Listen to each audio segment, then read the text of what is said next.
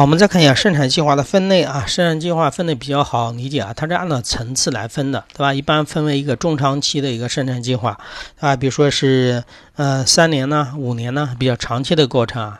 这个是长远的一个规划。当然了，长远的规划有一个特征就是不会太具体，而且它这个长远的规划不是说不变的，因为随着环境的变化，它会进行一些什么调整，有的时候甚至是一些比较大的方面的调整啊。是对生产未来的做了一个规划。好，我们再看一下年度，对吧？你有中长期的，是比较宏观的，对吧？比较长远的，比较什么那个不是具体的，比较那个大概一点的，比较什么笼统一点的一个计划。但是我们要把笼统的计划变成具体一点的，比如说就要有生产计划了，对吧？生产计划就是确定于每个什么年度的企业的什么那个生产的啊。这里还讲了一个，就是确定企业生产水平的纲领性的计划，这个也要知道啊。然后一般的时间，当然呢是什么？以一年为什么基，对吧？对于产品的品种啊、数量啊、质量啊、产值啊，做一些具体的什么呃那个规定或者是规划啊。它和中长期肯定是有点区别的。中长期我刚说了，比较笼统的，这个就比较实际一点。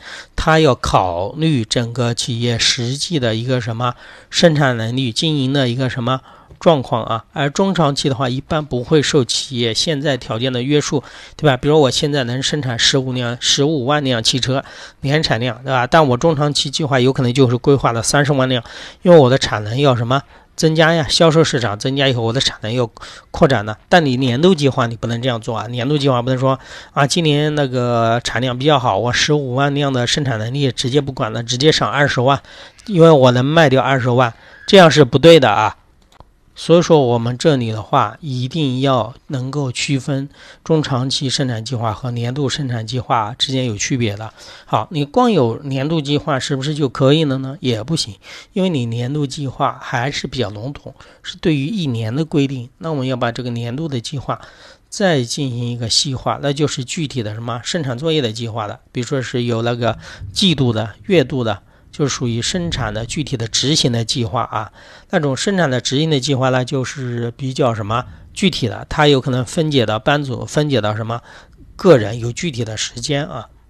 所以说这三个层次的生产计划要知道啊，它是按照时间，按照那个是否宏观，是否那个笼统，是否具体进行一个区分的啊，比较简单啊，应该掌握。